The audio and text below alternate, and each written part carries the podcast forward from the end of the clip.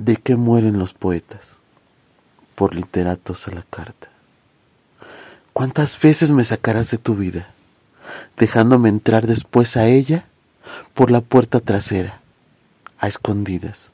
De tus desvelos me observas con la extraña mirada de alguien que no se encuentra y pregunta despacio de qué mueren los poetas. Y surgen miles de respuestas y consigues olvidos salados que escapan de los ojos pero que no olvida lo que ha maldecido, aunque haya disfrazado de olvido. No soy de aquí, ni soy de allá, no tengo edad ni porvenir. Pareces diferente, vacía, lúgubre, insana, aún más que yo. Llegué, volví de mi destierro con la esperanza de verte resucitada.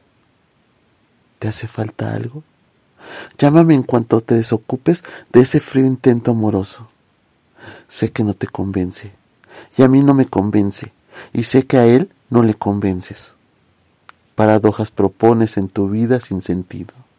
Si me permites llamarte, invitarte al amor, de que mueren los poetas.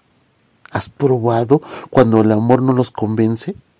Yo no me considero poeta, solo soy un escribidor que se adelanta a tus adioses, a tu vida, a esa metáfora que tú llamas vida pero te encuentro tan atrapada que podría considerar lo contrario, de que mueren los poetas.